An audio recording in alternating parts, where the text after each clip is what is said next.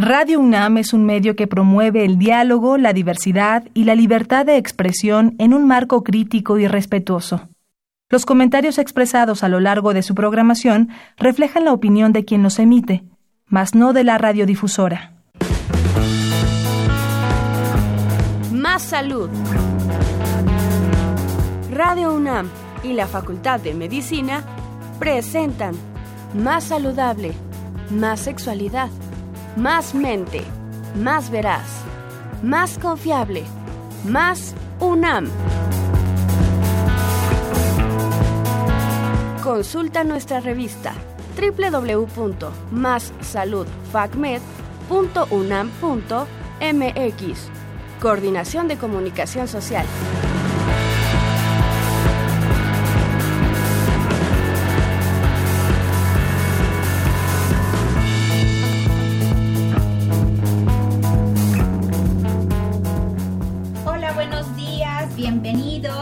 Programa Más Salud, FacMed. Les habla Claudia Ramírez. Vamos a estar acompañándolas durante la próxima hora en este su espacio en Radio UNAM. Queremos dar primero que nada las gracias al doctor Germán Fajardo Dolci, director de la Facultad de Medicina de la Universidad Nacional Autónoma de México, y a la licenciada Karen Corona Menés, que es coordinadora de comunicación social de la Facultad de Medicina, por propiciar este espacio y hacernos esta cordial invitación. En la conducción de este programa va a estar conmigo este, mi colega y amiga Jennifer Incapié. Hola Jennifer. Hola Claudia, buenos días. Este, muchas gracias al doctor Germán Fajardo y a la licenciada Karen Corona por propiciar este espacio y por permitirnos compartir nuestras dudas sobre temas relevantes en salud. Claudia, el día de hoy vamos a hablar acerca de cáncer de ovario y síndrome de ovario poliquístico. Y para ello tenemos a dos especialistas muy relevantes en el campo. La primera va a ser la doctora Carmen Méndez Herrera. Ella es bióloga celular, especialista en cáncer de ovario. Doctora Carmen, muy buen día. Bienvenida a este su espacio. Buenos días, muchas gracias por la invitación. Yo soy profesora de la Facultad de Medicina desde hace ya varios años y soy responsable del Laboratorio de Desarrollo Gonadal que está dedicado a investigar sobre cáncer epitelial de ovario. Un gusto estar con ustedes.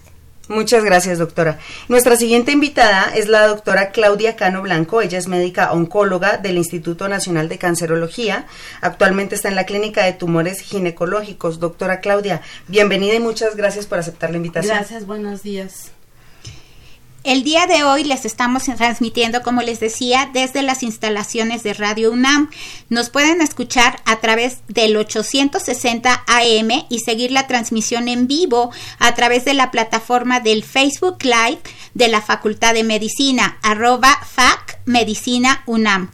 Allí nos pueden dejar sus preguntas y comentarios sobre el tema que estaremos tratando el día de hoy.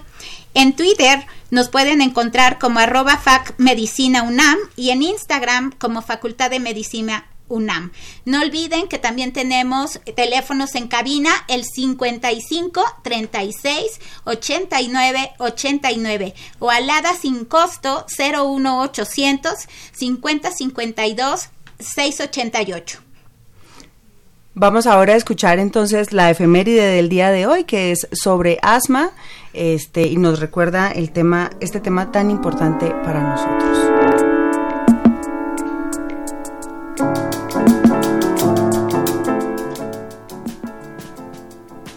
Día Mundial del Asma.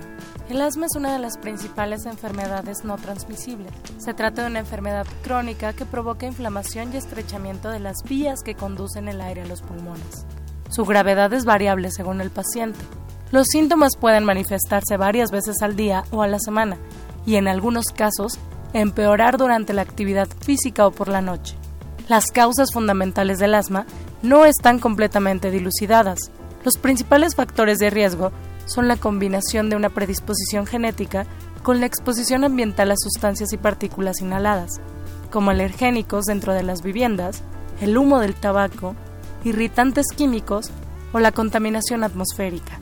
Aunque no se puede curar, el asma se puede controlar con un tratamiento adecuado, gracias al cual los pacientes pueden disfrutar de una buena calidad de vida. Fuente, Organización Mundial de la Salud, OMS. Producción, Erika Lamilla. Voz, Andrea Candy.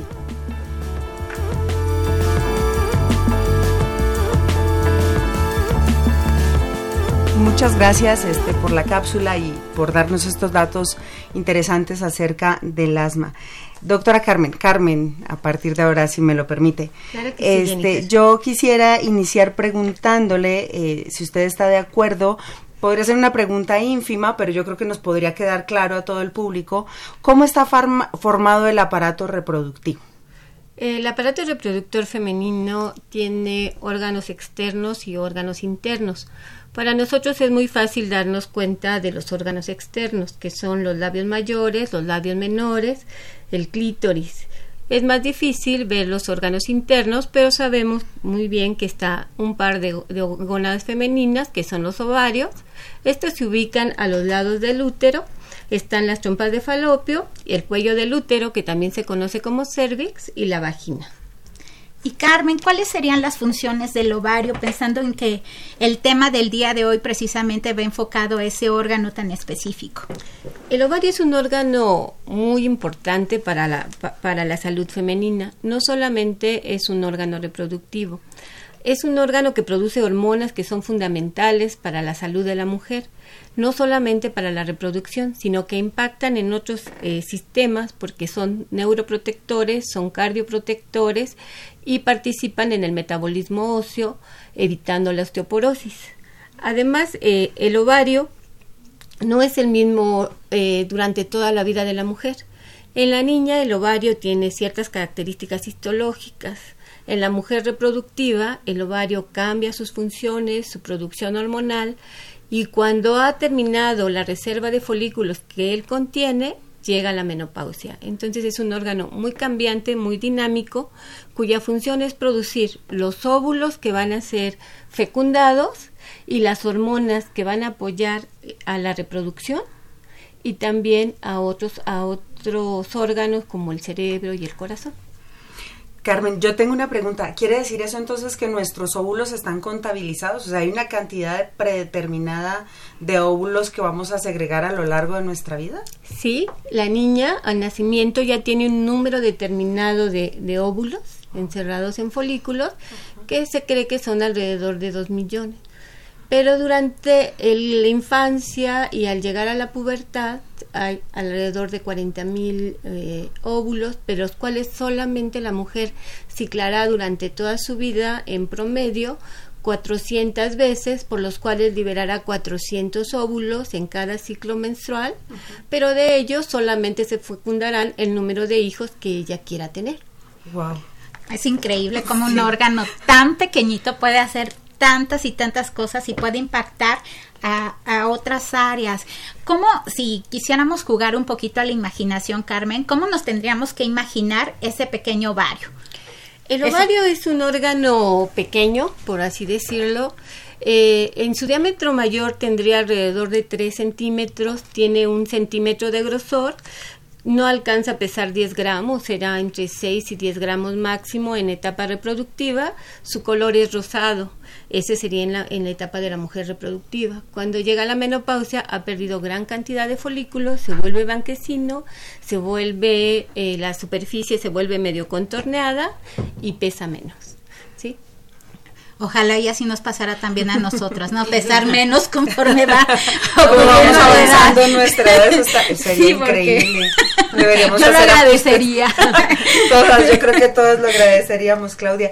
Y digamos que en términos generales, ¿cuáles son las funciones del ovario? Me imagino que no, o sea, muchos pensamos que es solamente la de, la de producir los óvulos y emitirlos, etcétera, pero debe tener algún, alguna otra función relevante para la funcionalidad de este cuerpo, como que funciona, en, digamos, a modo de máquina eh, sincronizada. Cuando, llega la mujer a la pubertad y empieza la, la función ovárica con la secreción de las hormonas sexuales, principalmente con el 17-beta estradiol, se dan los los caracteres secundarios eh, femeninos, la deposición de la grasa, el crecimiento de, las mamas, la distribución del vello púbico, eh, etcétera, que determinan las características de la mujer.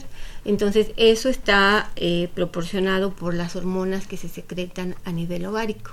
Ok, ¿y qué es el 17 beta? 17 beta estradiol. El nombre, el nombre científico es el 17 beta estradiol, de manera eh, genérica podemos decir los estrógenos, no solamente es el estradiol, está la estrona y el estriol, pero el más potente, biológicamente más potente y que es el responsable de las características eh, sexuales femeninas es el estradiol, 17 beta estradiol. Ok. Y si quisiéramos como tener el ABC, Carmen, de lo que de lo que pasa cuando empezamos a ovular, cuando llegamos a esta etapa reproductiva, qué es lo que toda mujer debe de saber de cómo se va a llevar a cabo esa eh, ovulación. Ovulación. que finalmente es una evolución también, ¿no? Sí, ¿verdad? La, la ovulación. se contagia de contagio. La, la ovulación es solamente una etapa de las que conforman el ciclo sexual.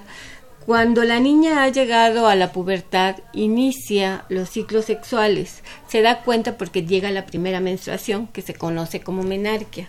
Una vez que inicia los ciclos sexuales, lo normal es que esos ciclos se vayan sucediendo alrededor de cada mes.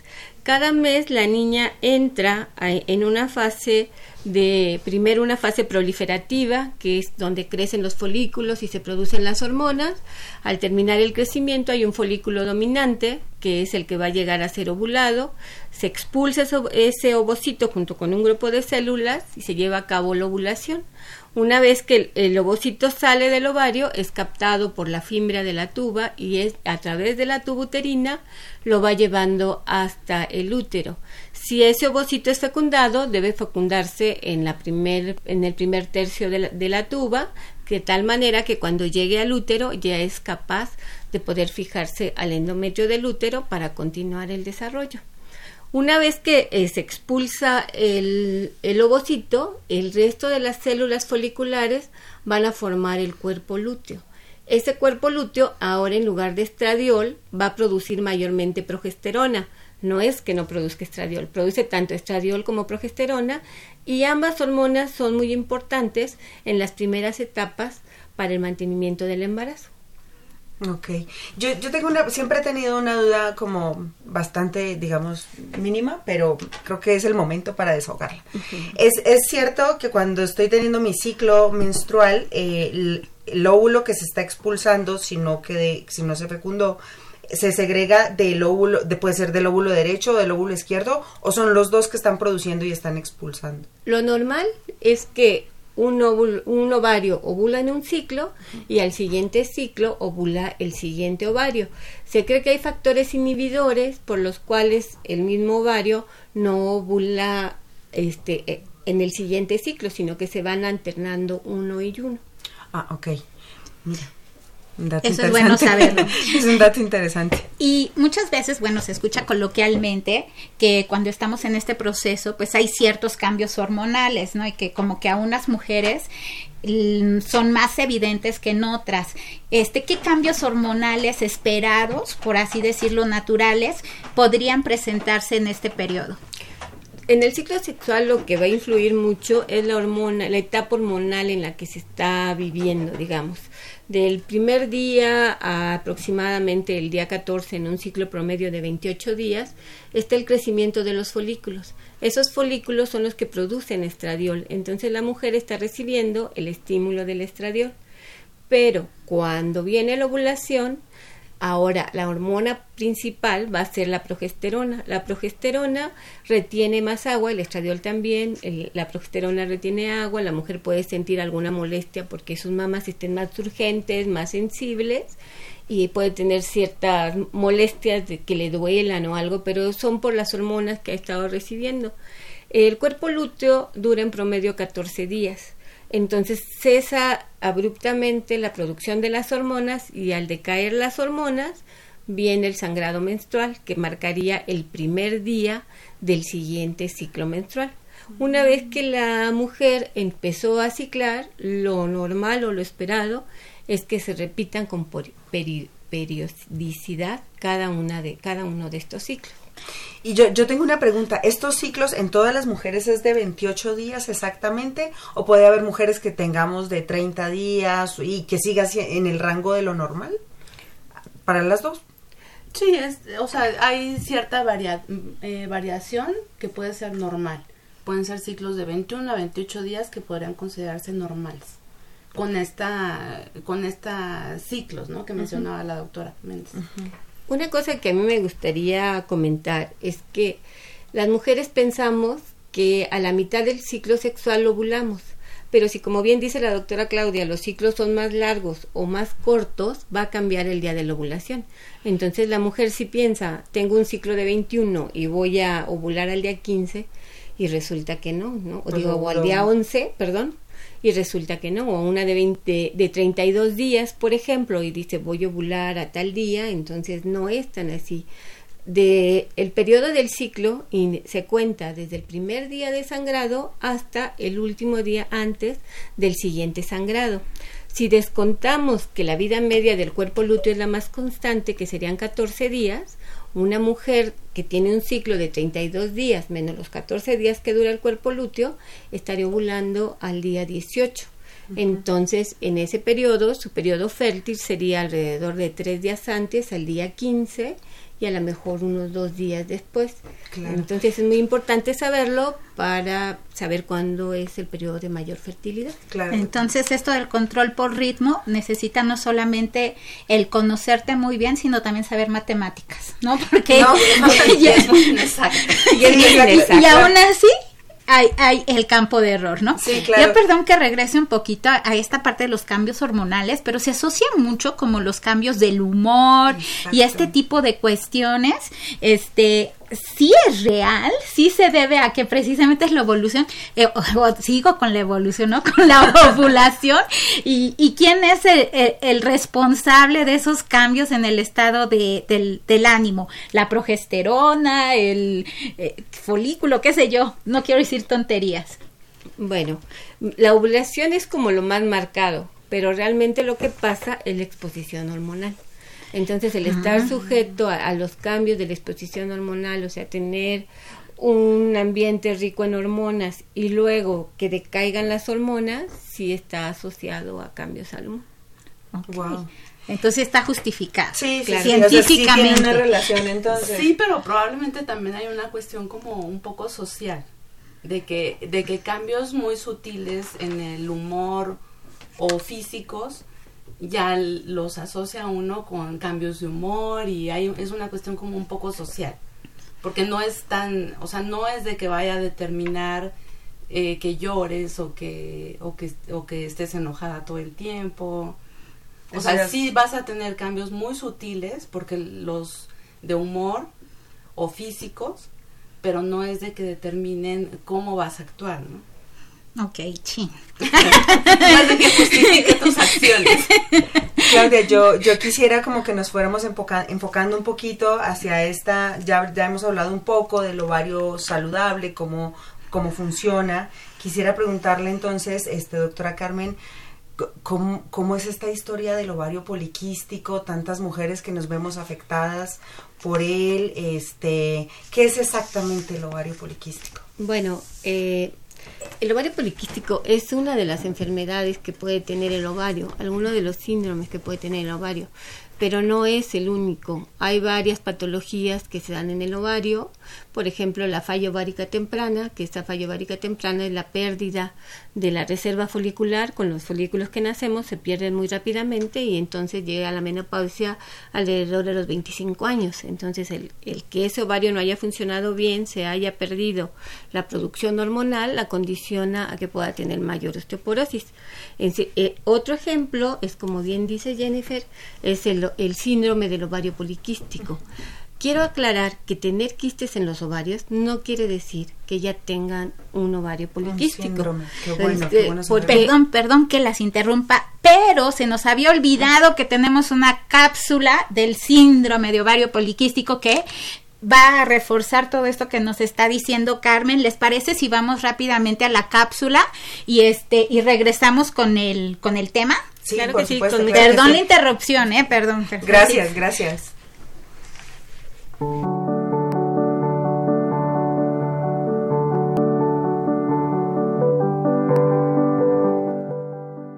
Síndrome del ovario poliquístico. SOP desde hace algunos años se han incrementado los casos de mujeres que presentan ovarios poliquísticos en todo el mundo. Aunque al principio se pensaba que su incidencia era mayor pasado los 40 años, en la actualidad están apareciendo en etapas tempranas de la vida. Algunos estudios plantean que su incremento pudiera estar ligado al tipo de alimentación, el estrés, el uso indiscriminado de anticonceptivos, la obesidad o factores genéticos. Se conoce como síndrome de ovario poliquístico, SOP, porque es una patología multifuncional en la cual se presentan diversos factores y las alternativas clínicas para las pacientes que lo padecen aún son muy reducidas. En la actualidad, no hay evidencia contundente que indique por qué surgen los quistes y aunque estos no se pueden prevenir, sí es posible evitar los factores de riesgo como son la obesidad o disminuir el consumo de alimentos con muchos conservadores como los embutidos o los productos enlatados. Fuente, Ciencia UNAM. Producción a cargo de Erika Alamilla. Voz, Andrea Candy.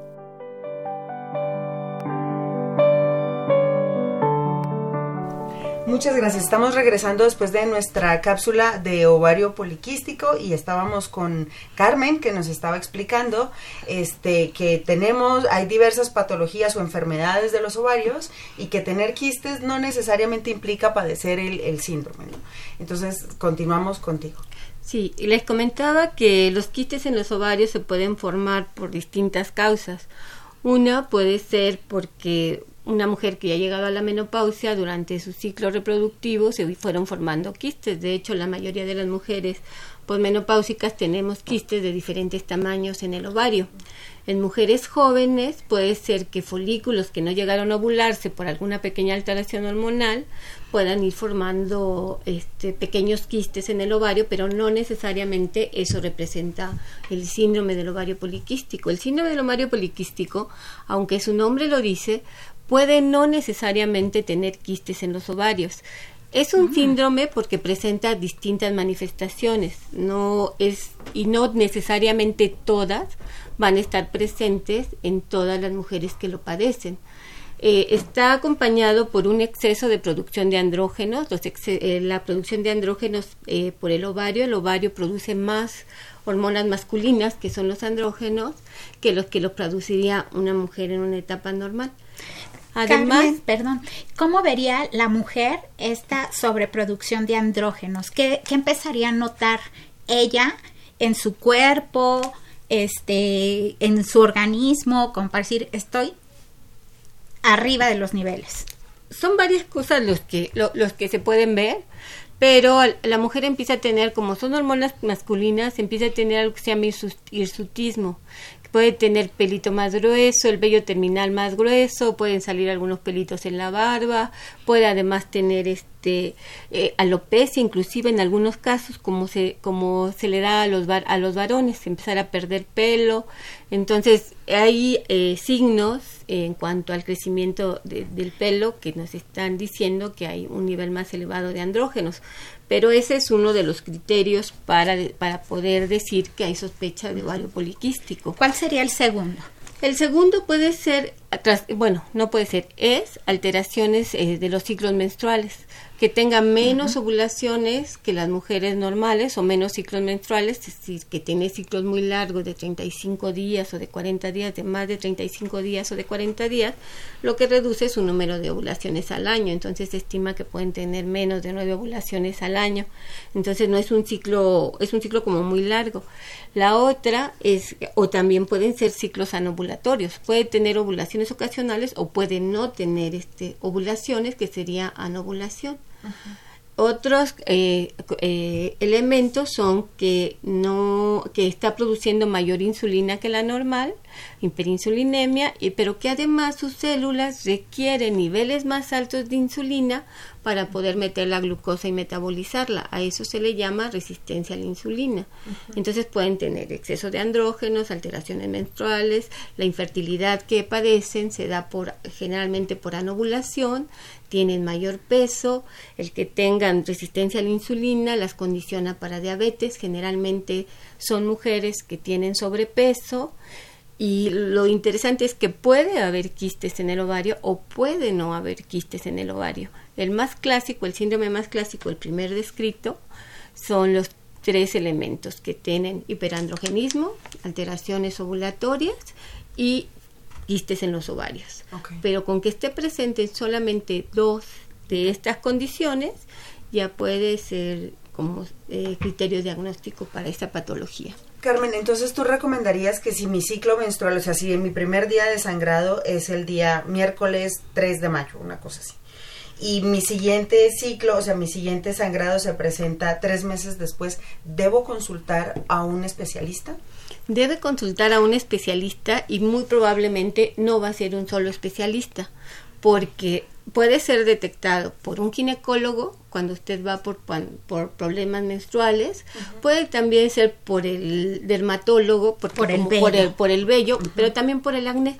Puede cursar también con, con, acné, con acné severo, pero además va a necesitar de un endocrinólogo porque si los niveles de insulina están elevados, entonces tendríamos que ver que un médico internista, un endocrinólogo, regule la, la, secreción de insulina. Entonces, el tratamiento es con un grupo de médicos especialistas como el nutriólogo, el endocrinólogo, no es una patología sencilla de, de manejar porque involucra varios órganos, varias glándulas involucra el páncreas, involucra la hipófisis porque hay secreciones elevadas de LH, lo que hace que en el ovario se produzcan más andrógenos y también eh, el ovario, entonces es páncreas, hipófisis, ovario, son tres glándulas endocrinas, lo que va configurando este, que esta enfermedad sea una endocrinopatía.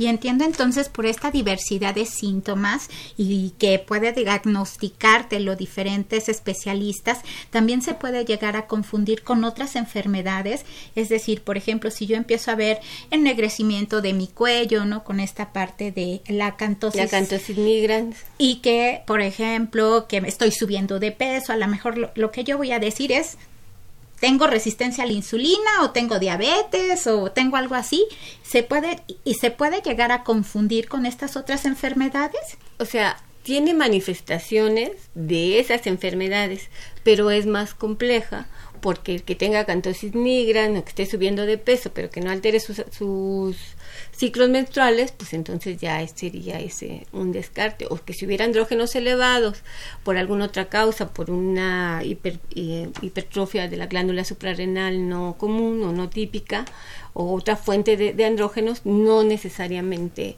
tiene que este, ser ovario poliquístico. Por eso los criterios diagnósticos se han ido modificando y los últimos han dicho que con, solamente con dos de las entidades que les he mencionado ya servirían para diagnosticar el síndrome de ovario poliquístico, pero aislados cada uno de estos síntomas no es, pero el ovario poliquístico, las mujeres pacientes con ovario poliquístico pueden tener manifestaciones como tipo de diabetes, pueden tener manifestaciones de síndrome metabólico, pueden tener hipertensión elevada, entonces es todo un espectro de, de, síntomas o de signos que lo hace que se conforme como un síndrome.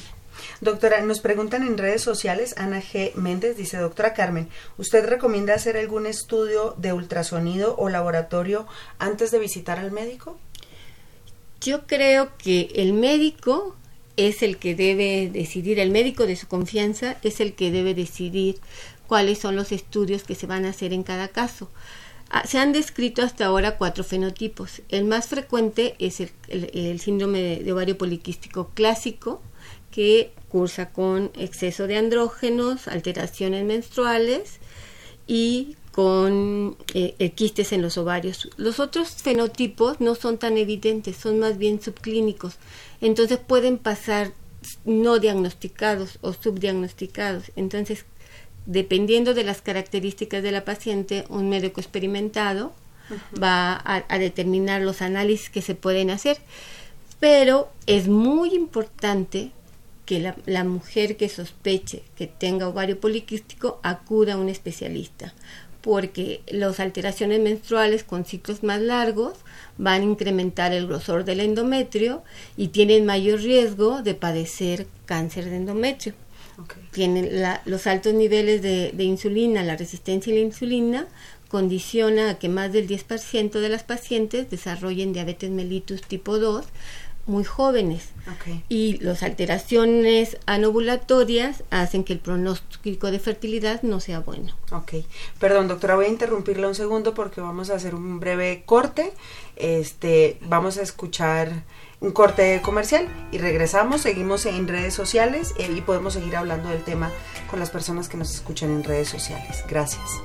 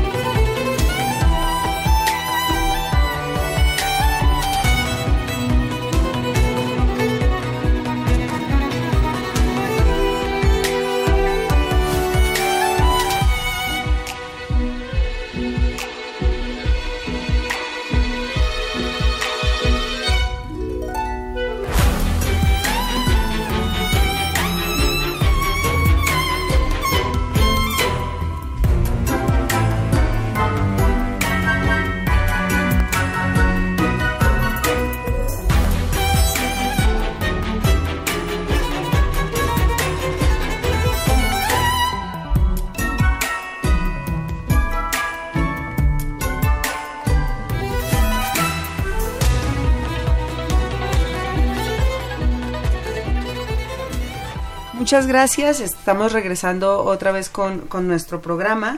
En redes sociales tenemos varias, varias preguntas interesantes. Este, eh, la pregunta inicial era, doctora Carmen, si del ovario poliquístico, del síndrome de ovario poliquístico, se podría derivar hacia un cáncer de ovario. Y la doctora Claudia nos estaba diciendo que no. No, no es un factor de riesgo para padecer cáncer de, ovario de ninguno de los tipos. Pero bueno, sí lo que comentábamos eh, ahorita en redes sociales es que sí es una, un padecimiento importante que se, se debe de identificar sobre todo en las mujeres jóvenes porque tiene una repercusión importante no solo en su salud reproductiva, sino en su salud cardiovascular y todas las implicaciones que tiene el padecer diabetes. Entonces, nos, sí deben de ser datos de alarma todos estos cambios en la disposición del, del cabello, del vello facial, los trastornos menstruales, eh, la obesidad, sobre todo si es una obesidad a nivel de la cintura. Esos son como datos de alarma, son cosas clínicas como muy sencillas de identificar que sí nos debe hacer buscar la, ayuda de un médico. De un especialista. Nos pregunta Jimena Martínez, ¿es normal tener este síndrome a los 19 años? No, no es normal. No es, una, es una enfermedad y se tiene que estudiar y se tiene que atender. Y ya cerrando como un, poquito... Eh, perdón, Jennifer, pero es que también tenemos dos llamadas, es importante también. Este, tenemos a Araceli Velázquez del Estado de México, que pregunta si existe una relación entre el hipotiroidismo y el síndrome de ovario poliquístico. Puede haber hipotiroidismo eh, como parte de las endocrinopatías, o sea, alteraciones en todas las glándulas del cuerpo puede coexistir el hipotiroidismo, pero no es que estén relacionadas o que sea causal, pero puede coexistir, sobre todo mujeres que tienen obesidad, pueden tener desde un hipotiroidismo subclínico, quiere decir que no tenga síntomas, pero que se diagnostica por exámenes de laboratorio. Pero sí pueden coexistir, digamos. Perfecto. Y Ángel Ernesto Pérez el primer caballero que nos hace una pregunta. muy bien. Pero nos han hecho varios comentarios, ¿eh? Ah, que eso está muy bien. Sí, son participativos. ¿Cómo se pueden prevenir problemas en las mujeres que tienen parálisis y requieren de utilizar pañal? Eh, yo creo que, bueno, eh, me imagino que se refiere a parálisis de alguna parte del cuerpo y que, que tienen inmovilidad continua, ¿no? No es de que esté relacionado, ahí lo único que puedo pensar es que son mujeres que tienden a tener eh, mayor predisposición a obesidad. El sedentarismo, que en el que pueden estar. Ajá, por su misma condición clínica, las lleva a no tener movimiento y a, tener mayor riesgo de obesidad. La obesidad en sí es eh, un factor para tener eh, resistencia a la insulina, que es que no podemos utilizar, la insulina no es capaz de incorporar la glucosa a las células para darnos energía y vamos a estar produciendo más insulina y eso es un círculo vicioso que nos, nos ocasiona muchos trastornos en todo el cuerpo. Ok, perfecto. Doctora Claudia, yo tengo una pregunta. ¿Podría usted explicarnos a una persona como yo, filósofa, desconocedora del mundo científico y médico, qué es exactamente el cáncer? Yo tengo entendido que el cáncer es como el crecimiento normal de células, pero particularmente cómo es en el, en el, en el caso de los ovarios. En cualquier tipo de cáncer eso es lo que lo define o lo caracteriza, es un crecimiento desordenado de una célula. Normalmente todas las células del cuerpo tienen una programación para cumplir una función y para tener eh, cierto tiempo de vida. Y la célula del cáncer es muy desordenada en todo eso, entonces empieza a proliferar eh, desordenadamente y eso es lo que va a dar todos los síntomas en cualquier tipo de cáncer. Y en el cáncer de ovario en particular se piensa que probablemente más que originarse en el ovario, se origina en, la tuba, que es eh, este clásico dibujito que conocemos, que es como, como la lo que lleva, lo que va a transportar el, óvulo desde el ovario hasta el útero, ¿no? Entonces esa es la tuba uterina. Entonces hay varias teorías de dónde es que se produce directamente el, el, cáncer de ovario. Probablemente nace en la tuba o nace en el ovario, ahí hay varias teorías y pues empieza a crecer de manera desordenada las células de, de, cualquiera de estos dos órganos y se va a empezar a diseminar esas células, ese crecimiento eh, desordenado, se va a empezar a diseminar lo que llamamos los médicos de manera transelómica. Imaginemos que todo el abdomen, la panza, es como un saco. Y ahí están eh, contenidos todos los órganos, los intestinos, los ovarios, todos los órganos pélvicos empieza a crecer desordenadamente y se van a diseminar por todo el abdomen, o sea, toda la pancita. En ese saco donde está contenido todos los órganos, ahí se empieza a diseminar todo. Por eso es que es un, el cáncer de ovario es un, es un cáncer muy letal, porque se disemina rápidamente. Había escuchado, este Claudia, y si, si estoy mal, por favor corrígeme, que también dependía precisamente cómo se va proliferando esas células cancerígenas, el que pudieran aparecer diferentes síntomas, ¿no? Como podría ser desde el abultamiento, un abultamiento y sentir una masa, pero que también podría venir como una cistitis con sangrado, si se estaba filtrando ya por ciertas, este, hacia la vejiga, ¿no? Y se estaba oprimiendo la vejiga, o, o estreñimiento si estaba más hacia el intestino. ¿Esto es cierto? Sí, digamos que eh, por esta cuestión de dónde está contenido el ovario y los órganos reproductores, eh, permite que el, el, cáncer crezca mucho antes de que nos dé síntomas. Porque es algo que no tenemos a la mano para revisarnos, no es como el cáncer de mama, que nos sentimos un bulto en la mama o un linfoma algún tumor de los ganglios que lo puedes tocar.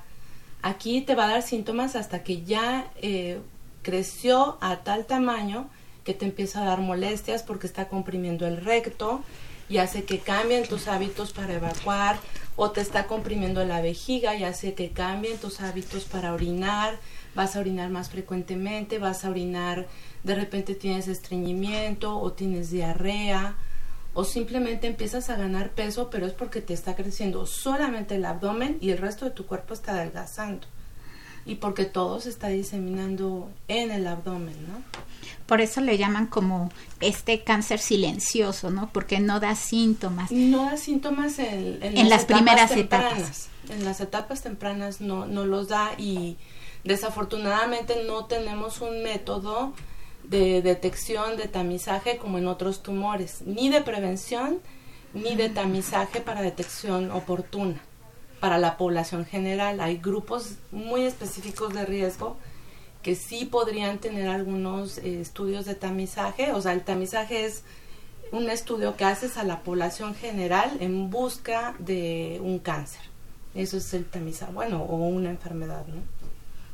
Y entonces, ¿qué estudios específicos, ya una vez que se está presentando, si no tenemos la manera como de identificarlo de una manera preventiva, qué sí podemos hacer?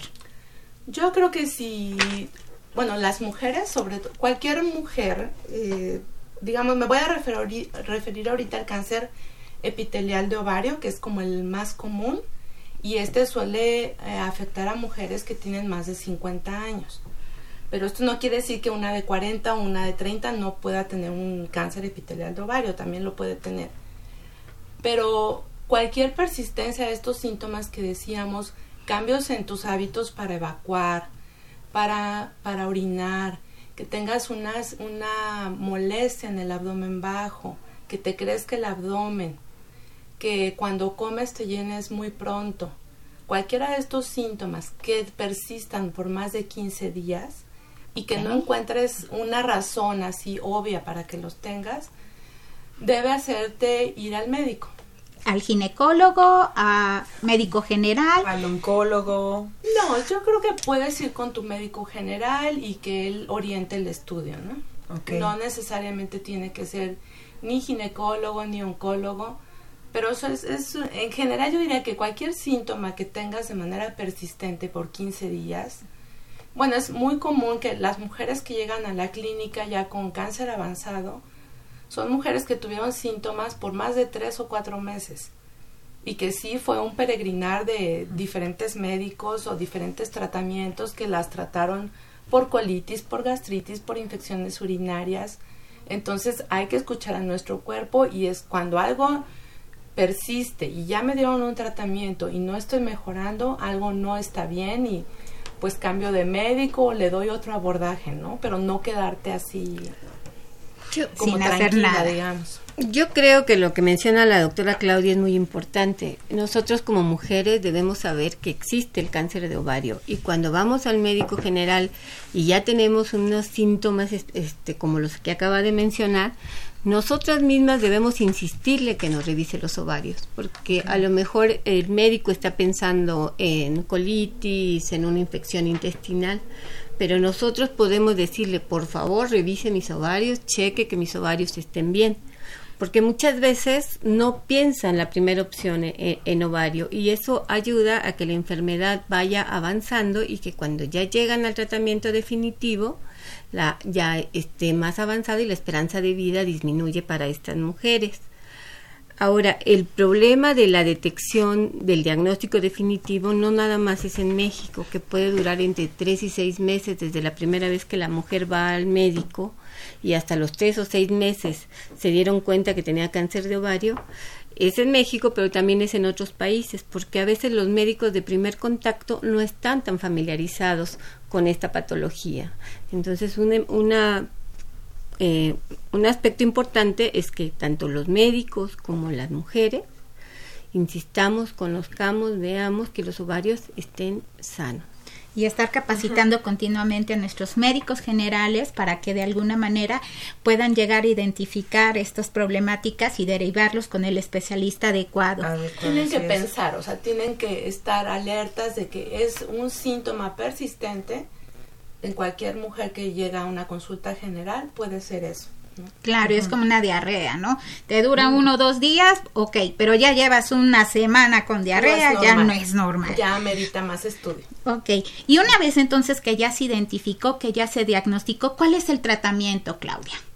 El tratamiento, digamos, curativo, el, lo principal y lo que siempre buscamos que se haga de manera exitosa es la cirugía, una buena cirugía y la cirugía eh, tiene que hacerse em, retirando todo lo que hay de enfermedad y esto implica que tienes que quitar útero, trompas del útero, ovarios, el omento que es como una grasita que recubre todo el abdomen y se hacen muestreos de diferentes partes de la pancita porque estás quitando con eso la enfermedad y con eso das una etapa al cáncer. Nosotros normalmente el cáncer lo dividimos en etapas para hablar un lenguaje común todo mundo.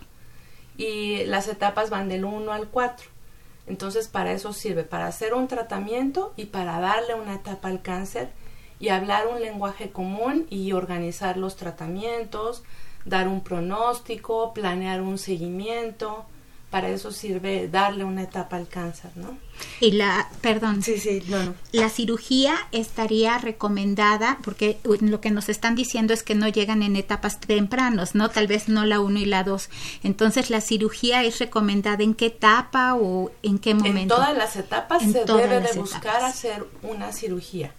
El problema es que en etapas muy avanzadas, como es el caso de muchas mujeres cuando ya empiezan a recibir atención oncológica, no es posible hacer esa cirugía que describía, que es quitar todo el índice de enfermedad.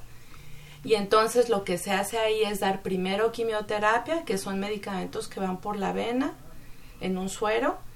Eso lo que van a hacer esos medicamentos es disminuir el tamaño del tumor y permitirle al cirujano entonces sí ya quitar todo el tumor. Yo, yo tengo una pregunta que coincide con una que hace Tristán Tristán. ¿Tiene alguna repercusión esta cirugía? Es decir, ¿es dolorosa? ¿Va a cambiar mi, mi, digamos, mi calidad de vida? Este, ¿Voy a ser un paciente crónico de ahí en adelante una vez que se me practique esta cirugía? No, si es una cirugía exitosa que se quita toda la enfermedad y después de eso muy posiblemente la mayoría de las mujeres reciben, vamos a suponer que se operó de primera intención, Después la mayoría deben de recibir quimioterapia y se pueden recuperar al 100%. con molestias que puede haber por, porque es una incisión, o sea, la cortada que hacen en el abdomen es grande, sí, porque es una cirugía grande. Entonces, bueno, sí quedan molestias en la pared del abdomen, pero aquí todos los tratamientos oncológicos lo que se intenta es reincorporar a las mujeres a su vida normal. Okay. ¿Y es, es muy doloroso? Eh, el posoperatorio es doloroso, pero, pero no es algo... O sea, digamos, después de la cirugía sí pueden tener dolor posoperatorio. Lo normal de una lo cirugía. normal de una cirugía. Y cuando hay enfermedad, eh, es doloroso y causa mucha incomodidad para comer sobre todo. O sea, las mujeres tienen mucho problema para alimentarse. Claudia, obviamente tal vez influida por mi, por mi carrera, el impacto emocional, ¿no? O sea, te van a quitar todito. Todito, ¿no? Bueno, el aparato, no todito, pero todo el, eh, este, el aparato reproductivo femenino, ¿no? Desde ovarios, trompas, trompas, útero, todo, ¿no? El impacto emocional en estas pacientes, ¿cómo es? Yo diría que no es tanto como, como en otros eh, padecimientos, por ejemplo, como cáncer de mama, que mm, lo visualizas más cuando quitan una mama. Probablemente aquí es menos, pero sí tienes eh, un impacto psicológico después cuando recibes quimioterapia, porque eh, la quimioterapia usualmente vas a perder el cabello, vas a tener cambios de coloración en la piel, pero todo esto es transitorio en lo que dura la el tratamiento. Sí. Sí, nos preguntan en redes sociales, este, dice Araceli Jiménez. Me realizaron una histerectomía hace cuatro años por miomatosis. Tengo molestias abdominales que antes no tenía. Este, ¿Debo realizarme un USG para revisar los ovarios? Sí, entiendo que ella, ¿cuántos años dice Araceli? ¿Cuántos años tiene? Dice, no dice que solo le realizaron su, su histerectomía hace cuatro años. Bueno, lo que hay que ver es si en esa histerectomía mandaron a analizar el útero que le quitaron, si junto con la histerectomía le quitaron los ovarios o no, y si lo recomendable pues es acudir a su médico para que la revise y que le oriente que cuál sería el mejor estudio, pero sí se tiene que estudiar. Ok. Claudia, ¿y cómo puedo yo, Jennifer, tener, digamos, ciertas actitudes en mi vida cotidiana para prevenir el cáncer de ovario? ¿O es algo que ya está determinado en mi genética? Mm, el cáncer de ovario es uno de los que sí tienen eh, mucha cuestión genética. Probablemente lo único en lo que puede uno incidir en, en cuanto a estilo de vida no solo para cáncer de ovario, sino para muchos otros eh, tipos de cáncer, es intentar tener un peso normal. El peso es presente. El peso, siempre está presente. El peso y también, eh, por ejemplo, el, el, uso de hormonas en la menopausia debe de ser este vigilado por un médico. No automedicarse tratamientos hormonales ser muy cautos con eso. Creo que eso es muy importante porque normalmente las señoras lo que hacen es, ah, estamos las dos, amiga, en, menopausia, ¿qué te estás tomando? Ay, me funciona de maravilla, tómatelo. No, eso, sí tiene que ser como... Eh, los tratamientos que se llaman de terapia de reemplazo son, este, tienen un factor de riesgo que aumenta la probabilidad de tener cáncer de ovario pero así como las hormonas en el caso del cáncer de ovario usadas después de la menopausia son un factor de riesgo, en etapa reproductiva el uso de los anticonceptivos hormonales que inhibe la ovulación es un factor protector. De hecho, se espera a nivel mundial que vaya disminuyendo un poco eh, la incidencia de cáncer de ovario porque las mujeres que eh, empezaron a tomar anticonceptivos hormonales, bueno, están llegando a las etapas de riesgo para padecer cáncer epitelial de ovario y entonces espera que la incidencia baje. Actualmente el cáncer de ovario ocupa el octavo lugar eh, de muerte por cáncer en la mujer de de todos los tipos, pero de cáncer ginecológico es la primera causa de muerte. ¿Y cuántos tipos de cáncer podríamos contabilizar al día de hoy en relación con los ovarios? Eh, ya hablamos del epitelial. O sea, bueno, hay tres grandes grupos, el epitelial, los germinales y los del estroma. Okay. El epitelial es el más común y suele ser en mujeres adultas. Los germinales es, son tumores eh, poco comunes y generalmente es en niñas o jóvenes. Y los del estroma esos son también generalmente para, son mucho más raros y son generalmente también en mujeres adultas. Ok. Y, y aquí entre nos, eh, Claudia, ¿tú crees que la alimentación, o sea, si yo por ejemplo empiezo a consumir alimentos orgánicos, este, que no tengan metales pesados, eh, sabes, como toda esta dinámica, como esta nueva corriente de alimentación que hay, eso podría beneficiar mi, mi no sé, mi prevención al cáncer, ¿no? No, yo creo que gustoso comer y ya. Oye, el, el, peso, el peso y seguir las recomendaciones de dietas balanceadas y pero alguna dieta en especial o algún alimento en especial no no tiene ninguna incidencia. En relación con los productos bio, que me imagino que es lo que estaban mencionando, ¿no? Hay algunos datos, apenas se están estudiando, que, bueno, pueden ser los, eh, que en esos productos bios quitas bacterias o quitas otras cosas y aumentan los, las micotoxinas. Y entonces que eso igual en lugar de ser beneficioso, puede ser un factor de riesgo para cáncer en, jóvenes, que el cáncer aparezca a menos edad. No está comprobado, es todavía en estudio, pero tampoco te benefician para no tener este y lo mismo con los antioxidantes o con esta cosa también no se sabe puede haber alguna dosis de antioxidantes que sea benéfica pero hay otras que pueden ser como deleterias. Pues tampoco se recomienda y, estos, nada de los extremos, ¿no? Porque, porque de repente ya todo es antioxidante, ya todo es orgánico, ya todo verde, ya... O peor aún, ¿no? El uso de estos suplementos eh, de marcas muy prestigiosas, pero que te dicen, no, este suplemento alimenticio sí te va a ayudar a erradicar el cáncer, ¿no? No, no tampoco es cierto. Una cosa que a mí me gustaría decir que dentro de los factores de riesgo que se han visto para cáncer de ovario, es el uso de talcos en la región perineal, entonces, el talco pudiera ser un condicionante para la inflamación. Okay. Eh, bueno, en la ¿Y alguna gente del talco en particular? Porque pues, ya ves que se pusieron de moda los desodorantes para la zona B y así. Ajá, eh, ¿Tendría que ver por ahí? Ajá, exactamente. los talcos que son desodorantes. Los que tienen, los que tienen, los que son polvo. polvo. Ah, ok. Talco polvo, que antes se usaban el benzal, que era para, la, para el cuidado femenino estos aumentan el riesgo de, de, padecer cáncer de ovario, el asbesto, el trabajar con asbesto, que los tanques a veces del agua ya muy viejos sueltan asbesto, entonces se ha visto que el asbesto y el, y el uso de estos talcos que son para este, la higiene femenina pueden aumentar el riesgo de, de esta patología. Y eh, en cuanto a la fertilidad, las mujeres nulíparas o las mujeres infértiles tienen un riesgo mayor de tener cáncer de ovario y las mujeres que tienen gemelos, que tienen hijos únicos o que tienen varios hijos tienen factores protectores. Ah, El embarazo protege. Varios hijos, querida. El embarazo.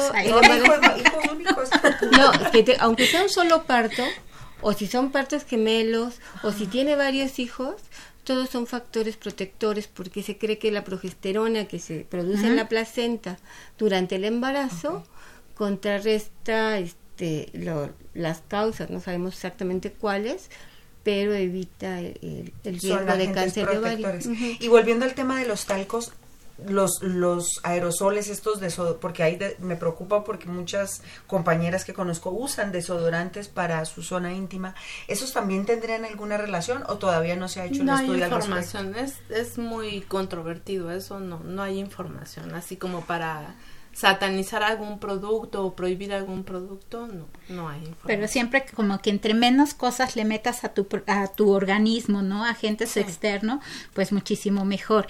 Eh, ahorita que hablaban de esta parte a nivel mundial y todo, ¿cómo está México en relación como al resto del mundo en cuanto a las, al tratamiento del cáncer y todo? Estamos así como a la vanguardia, te estamos ofreciendo los tratamientos que, que se requieren. Mm, bueno, hay, hay centros donde se... Cada vez se sabe que esta es una patología que se tiene que tratar de manera idónea en un centro especializado. ¿Por qué? Porque la, la calidad de la cirugía influye mucho en cómo te va a ir. Entonces debe ser un equipo que sepa, eh, que tenga una experiencia grande en este tipo de cirugías. Y también pues tenemos el tema de de que hay nuevos medicamentos, no solo con la quimioterapia, sino hay nuevos medicamentos eh, que son de alto costo y que desafortunadamente pues no todo el mundo tiene acceso a esos medicamentos. Eh, recientemente ya hay varios centros eh, que tienen acceso al seguro popular, a los gastos catastróficos y eso pues ha mejorado la atención en muchas mujeres. Doctoras, eh, estamos a tres minutos de, cerrar nuestro programa y yo quisiera preguntarle a las dos qué recomendación nos dan a las mujeres del común que estamos en el día a día trabajando, qué podemos hacer para mejorar la salud de nuestros ovarios y quizá este procurar detectar una, una alteración que pueda desembocar en cáncer. Doctora Carmen. Bueno, este tener conciencia de que los ovarios no solamente sirven para la reproducción, sino que los ovarios impactan en la salud de, todo nuestro cuerpo. ¿sí? entonces cualquier alteración, molestia, dolor, hay que ir a consultar a un especialista, no ah, dejarlo pasar. Perfecto, muchas gracias. ¿Y doctora Claudia? Sí, justamente eso. Yo creo que es muy importante que escuchemos nuestro cuerpo, que conozcamos nuestro cuerpo y que ante cualquier síntoma eh, busquemos atención médica y que seamos también perseverantes y, pacientes que busquemos la mejor atención. O sea, también eh, como pacientes tenemos que estar empoderados en el sentido de, de, buscar la mejor atención, ¿no? Entonces, si no me satisface y si no me resuelve en, en un sitio un síntoma, alguna molestia que yo tengo, buscar más. Buscar otras opiniones. Bueno, este finalizando, recordemos que estuvo con nosotros la doctora Carmen Méndez y la doctora Claudia Cano Blanco. Vamos a dejar sus medios de contacto en, en este, en, este link en redes sociales porque están pidiendo sus números de contacto. Recordar que esta es una, una coproducción de la Facultad de Medicina y Radio UNAM a nombre del doctor Germán Fajardo Dolci, director de la Facultad de Medicina, nuestra secretaria general, la doctora Irene Durante Montiel, y la coordinadora de comunicación social, la licenciada Karen Corona Menes, les agradecemos mucho su participación, que fue muy activa. Esto es este también con la producción de Erika Lamilla Santos, la voz de las cápsulas Andrea Candy, en los controles Gerardo Zurrosa y en Facebook Live Claudia García Dávila. Les agradecemos su participación. Claudia Ramírez. Jennifer Incapié, estamos a sus órdenes. Ha sido un placer estar con ustedes, doctoras, de verdad. Muchas gracias. Nos ha quedado muy claro el tema. De verdad que sí. Gracias. Que tengan una excelente tarde. Igualmente, gracias. Gracias. Radio UNAM y la Facultad de Medicina presentaron Más Salud. Consulta nuestra revista www.massaludfacmed.unam.mx. Coordinación de Comunicación Social. Más UNAM.